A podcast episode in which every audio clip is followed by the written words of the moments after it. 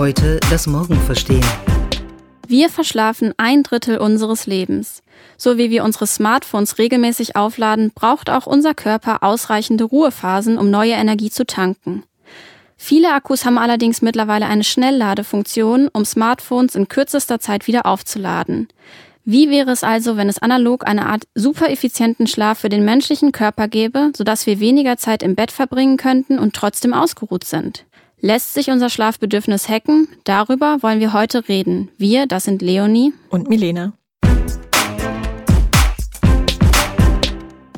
Wer sich gerade über diese neue Stimme hier im Podcast gewundert hat, das ist die Stimme meiner wunderbaren Kollegin Leonie, die schon seit einiger Zeit hinter den Kulissen in der ADA-Redaktion mitarbeitet und heute erstmals hier vor dem Mikrofon sitzt. Herzlich willkommen. Hallo.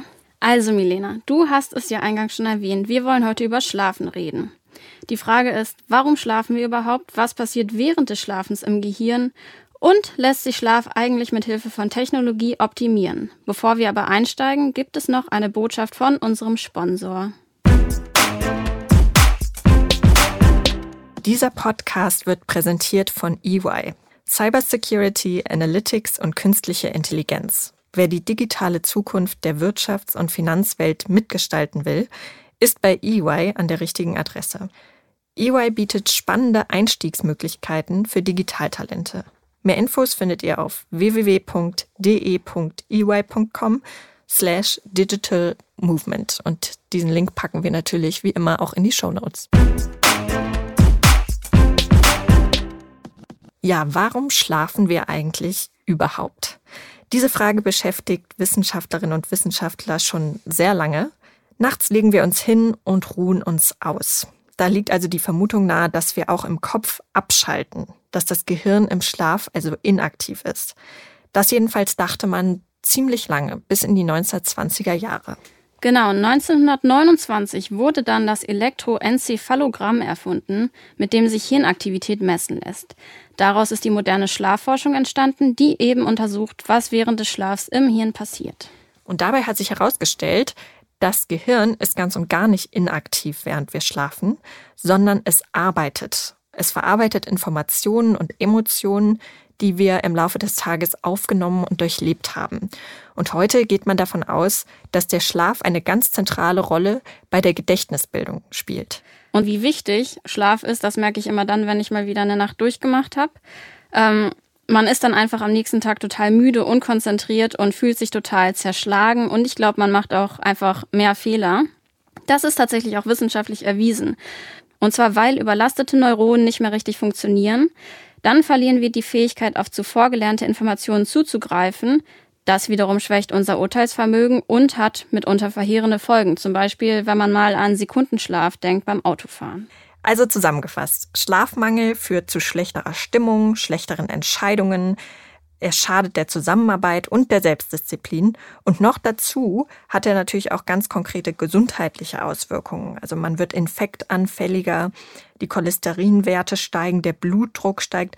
Man hat sogar nachweislich mehr Hunger, wenn man zu wenig schläft trotz alledem, also trotz all dieser wissenschaftlichen Erkenntnisse, wie wichtig der Schlaf ist, versuchen viele Menschen ihre Schlafenszeit zu reduzieren. Und viele Managerinnen und Manager und auch Spitzenpolitiker rühmen sich damit, mit ganz wenig Schlaf auszukommen. Angela Merkel zum Beispiel, die sagt, sie hat gewisse kamelartige Fähigkeiten, weil sie nur ganz wenig schlafen muss und dann ihre Energie lange speichern kann. Ähm, ich glaube, dass tatsächlich viele Leute nicht nur wenig schlafen, sondern eben auch schlecht. Es gibt nämlich den Barmer Gesundheitsreport 2019 wo mehr als eine Million erwerbstätiger Menschen untersucht wurden und denen Ein- und Durchschlafstörungen diagnostiziert wurden, mit Tendenz steigend. Im Jahr 2005 bekamen noch 7,7 von 1000 Erwerbspersonen diese Diagnose, 2017 waren es bereits 16,2. Das ist ein Anstieg von unfassbaren 111 Prozent innerhalb von zwölf Jahren. Es gibt zu den Gründen, warum diese Zahlen ansteigen, ganz verschiedene Theorien. Eine Rolle spielt sicherlich zunehmender Stress, aber auch sowas wie ungesunde Ernährung, zu wenig Bewegung. Und ein Faktor ist das Blaulicht, also die Bildschirmzeit, die sich bei uns natürlich in den vergangenen Jahren stark erhöht hat. dieses Blaulicht, was zum Beispiel vom Smartphone ausgestrahlt wird, senkt die Produktion des Schlafhormons Melatonin. Und das ist das Hormon, was in der Nacht ausgeschüttet wird und den Tag-Nacht-Rhythmus steuert. Ja, und Technologie spielt definitiv eine wichtige Rolle, wie viel und wie gut wir schlafen. Forscherinnen haben nämlich festgestellt, dass wir vor 100 Jahren noch durchschnittlich mehr geschlafen haben. Auch vermutlich, weil es nicht so viele künstliche Beleuchtung gab und eben Displays, auf die wir gestarrt haben. Ja, Technologie ist also definitiv ein Teil des Problems, will jetzt aber auch Teil der Lösung sein. Es gibt nämlich einen wachsenden Markt an Technologien zur Schlafoptimierung, sogenannte Sleep Tech Gadgets. Laut Global Market Insights, das ist ein Marktforscher, wird der Markt für Sleep Tech Devices bis 2025 um 16 Prozent wachsen auf 27 Milliarden Dollar. Ähm, ich habe mich da mal ein bisschen eingelesen, was es so für Geräte gibt. Und zwar ähm, hast du mir erzählt, dass du beispielsweise einen Lichtwecker benutzt. Das finde ich ganz spannend. Der simuliert quasi den Sonnenaufgang und weckt einen ganz sanft. Aber es gibt auch andere Gadgets für eher fortgeschrittene Schläfer, und zwar smarte Betten mit Temperaturregulierung oder auch Schlaftracker, die die Herzfrequenz und Atmung messen.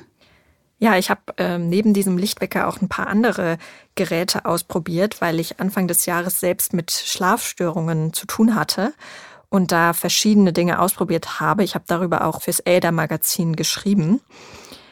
Und ich habe das vielleicht auch ein bisschen extrem gemacht, natürlich auch, weil es ein Experiment war. Ich habe eine Zeit lang drei verschiedene Dinge ausprobiert und ähm, auch mal verglichen, was die mir für Ergebnisse bescheinigen. Also ich hatte zum Beispiel eine App namens Pillow.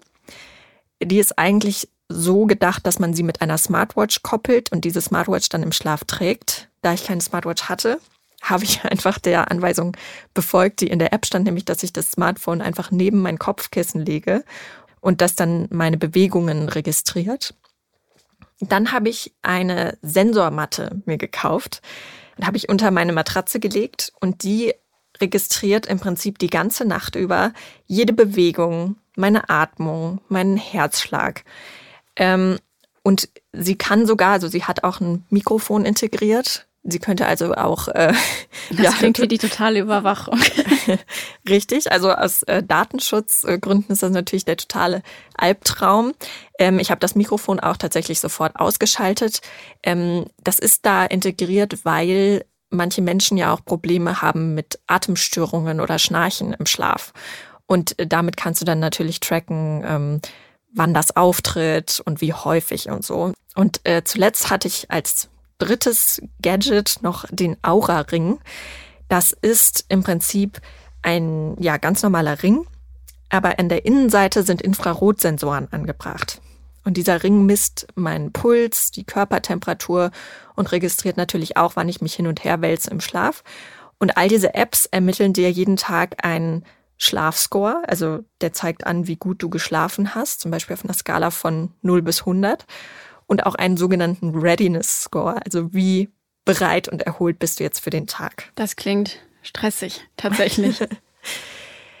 also ja, ich fand es erstmal wirklich tatsächlich ziemlich interessant, mir das anzuschauen, was diese Apps mir da bescheinigen, wenn ich morgens aufgewacht bin. Man hat ja auch selbst schon so ein bisschen Gefühl dafür, habe ich jetzt gut oder schlecht geschlafen ähm, und kann sich das dann sozusagen in Zahlen einmal vor Augen führen.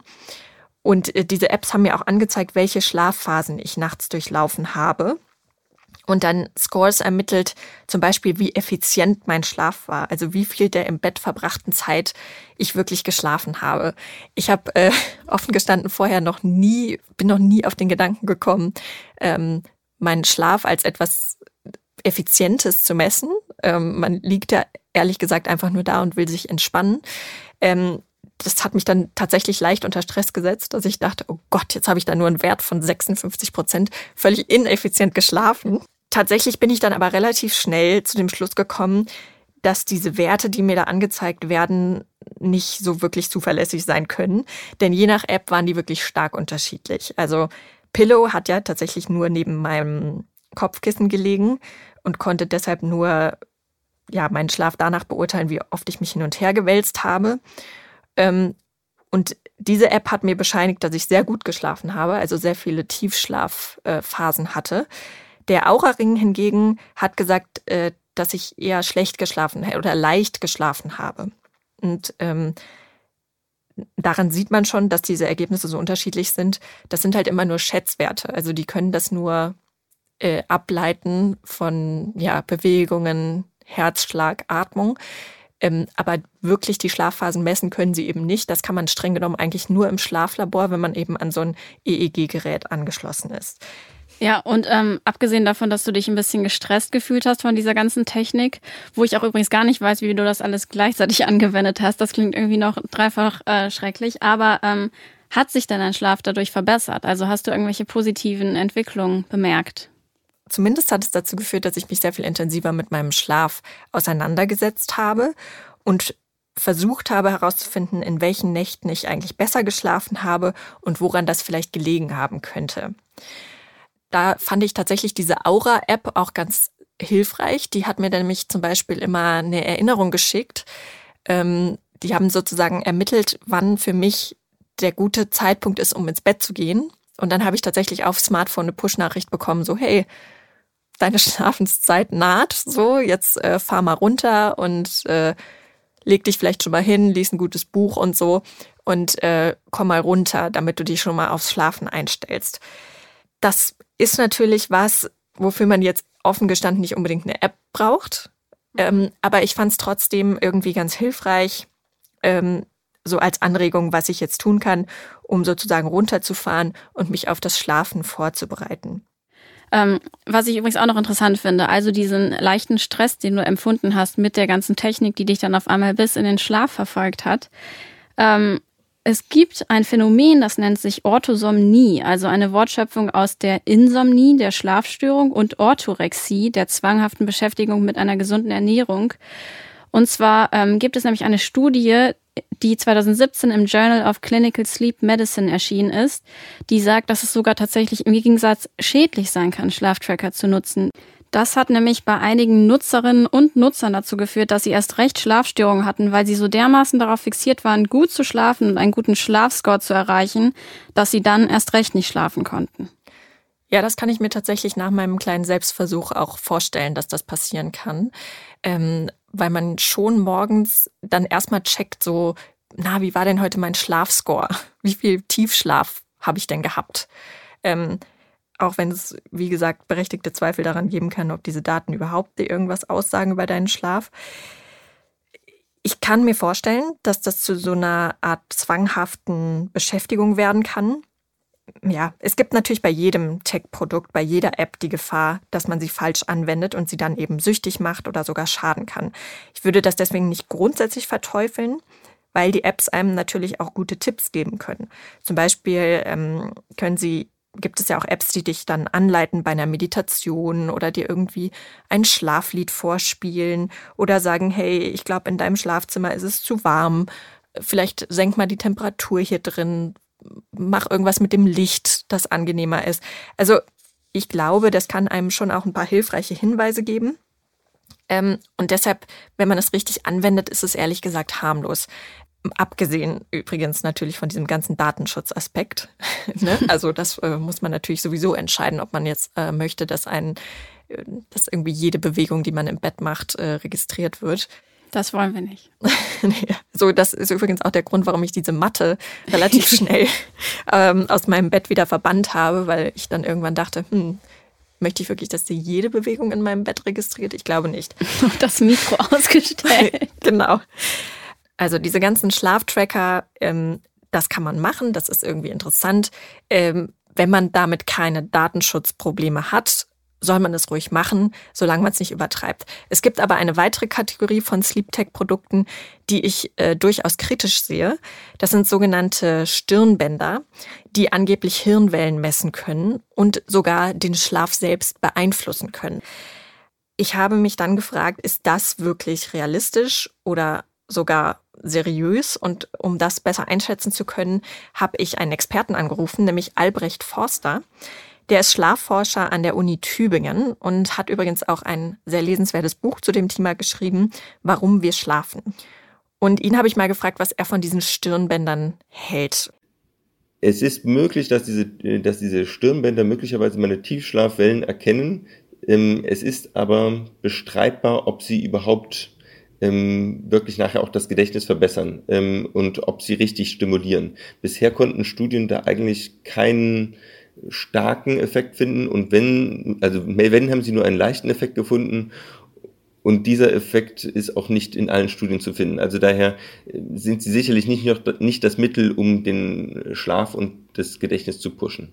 Und wie sieht's aus mit den Stirnbändern, die man nicht nachts trägt, sondern tagsüber, um die sogenannte Neurofeedback-Therapie zu machen? Soweit ich weiß, trainiert man da das Hirn ja mit Spielen, die einem dann beibringen, wie man seine eigenen Hirnwellen kontrollieren kann. Hat sich Herr Forster dazu auch geäußert? Ja, darüber habe ich mit ihm auch gesprochen.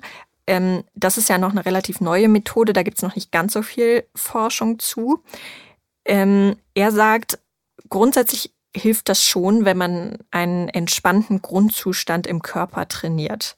Und das hilft natürlich auch dabei, besser einzuschlafen. Also wenn du regelmäßig meditierst oder progressive Muskelentspannung machst, dann ähm, hat das tatsächlich nachweislich einen Effekt auf deine Hirnstromkurven. Und ähm, Natürlich kannst du, um das zu tun, äh, auch technische Hilfsmittel und Apps nutzen. Also es gibt ja mittlerweile eine ganze Reihe von Meditations-Apps, die dich anleiten.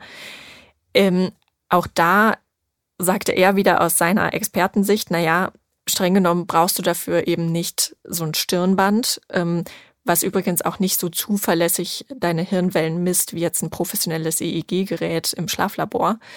Meditation kannst du ja tatsächlich auch einfach so praktizieren. Da bräuchtest du streng genommen äh, überhaupt kein technisches Gerät für, sondern einfach ein bisschen Ruhe.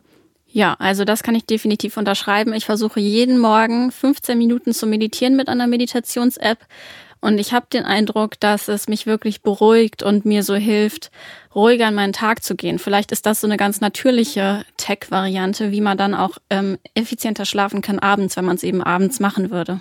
Ja, und du sagst ja auch, dass du sehr gut schläfst und überhaupt keine Schlafprobleme hast. Ne? Nee, ich schlafe fantastisch. Also man könnte mich überall absetzen in der Welt, egal wo. ich schlafe direkt ein. Das ist wirklich beneidenswert. Ähm, ich habe tatsächlich ähm, mit Albrecht Forster auch äh, über meine eigenen Schlafprobleme gesprochen. Bei mir war es ja tatsächlich eher so, ähm, dass ich gar nicht so das Problem hatte, einzuschlafen, sondern dass ich eine Zeit lang nachts wach geworden bin und dann einfach nicht wieder einschlafen konnte. Und dann lag ich nachts da und vielleicht kennst du das, man wird, oder du kennst es wahrscheinlich tatsächlich nicht, aber man wird dann richtig sauer, weil man nicht wieder einschlafen kann. Und dann denkt man über alles Mögliche nach und ähm, die Zeit vergeht und vergeht und man hat das Gefühl, man liegt stundenlang wach. Und er hat mir dann ein paar sehr äh, natürliche Tipps gegeben, die eigentlich gar nichts mit Technologie zu tun haben. Ähm, er hat unter anderem auch gesagt, dass er mir dazu raten würde, diese äh, ganzen Schlaftracker äh, sein zu lassen und stattdessen ein paar sehr simple Tipps zu befolgen. Täglich zu denselben Zeiten ins Bett gehen, ähm, nicht zu viel Zeit im Bett verbringen. Ähm, die meisten Menschen, die Schlafprobleme haben, Problem, probieren früher äh, ins Bett zu gehen und probieren länger liegen zu bleiben. Das ist der falsche Weg. Also eher bei Schlafproblemen den Schlaf etwas, etwas reduzieren. Ähm, dann würde ich empfehlen, tagsüber keine Mittagsschläfchen einzulegen, weil dann schlafen wir vor und schlafen abends schlechter ein. Und äh, insbesondere morgens ähm, etwa 15 Minuten draußen an der Sonne spazieren zu gehen, das taktet unseren Körper auch gut ein. Und ganz wichtig, das hat er wirklich betont, ist, dass man seine Bildschirmzeit wirklich reduziert kurz vorm Schlafengehen. Dass man also nicht das Smartphone mit ins Schlafzimmer nimmt und dann noch irgendwie kurz vorm Einschlafen WhatsApp-Nachrichten beantwortet und so weiter.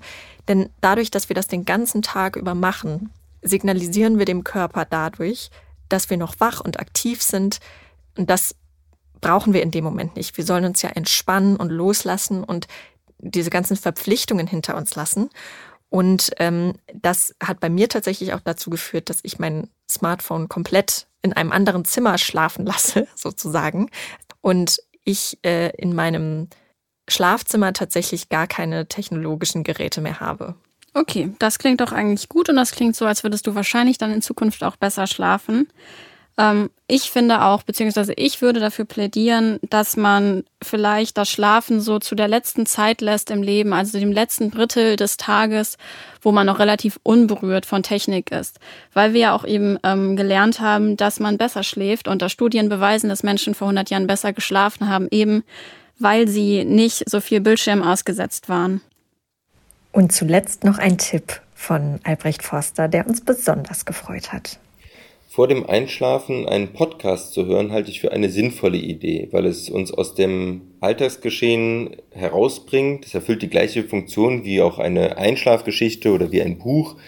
Ähm, wir verlassen das, was uns die letzten Tage umgetrieben hat oder den Tag über umgetrieben hat. Es bildet einen natürlichen Puffer. Ich würde jedoch keinen Podcast während des Einschlafprozesses selbst hören, denn Einschlafen ist etwas, was wir von uns heraus können und wir verlernen das, wenn wir immer probieren, dass wir irgendwas brauchen zum Schlafen. Schlafen ist etwas, was so natürlich ist wie Essen und Trinken und Atmen und auch das Atmen. Da brauchen wir keine Stimme im Ohr, die uns sagt, atme ein, atme aus. Und daher würde ich einen Podcast vor dem Einschlafen hören, um dann gut wegzuschlummern, ähm, nachdem man den ausgeschalten hat, um dann ins Bett zu gehen. Das war der ADA Podcast. Heute das Morgen verstehen. Entwickelt wird unser Podcast von der gesamten ADA Redaktion, einem Teil der Handelsblatt Media Group. Produziert werden unsere Folgen in Düsseldorf und zwar von unserem wunderbaren Tonmeister Julian Stephan.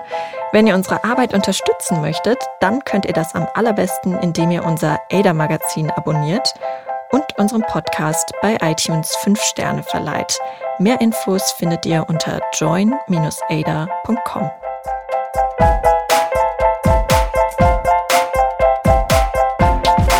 Ada. Heute das Morgen verstehen.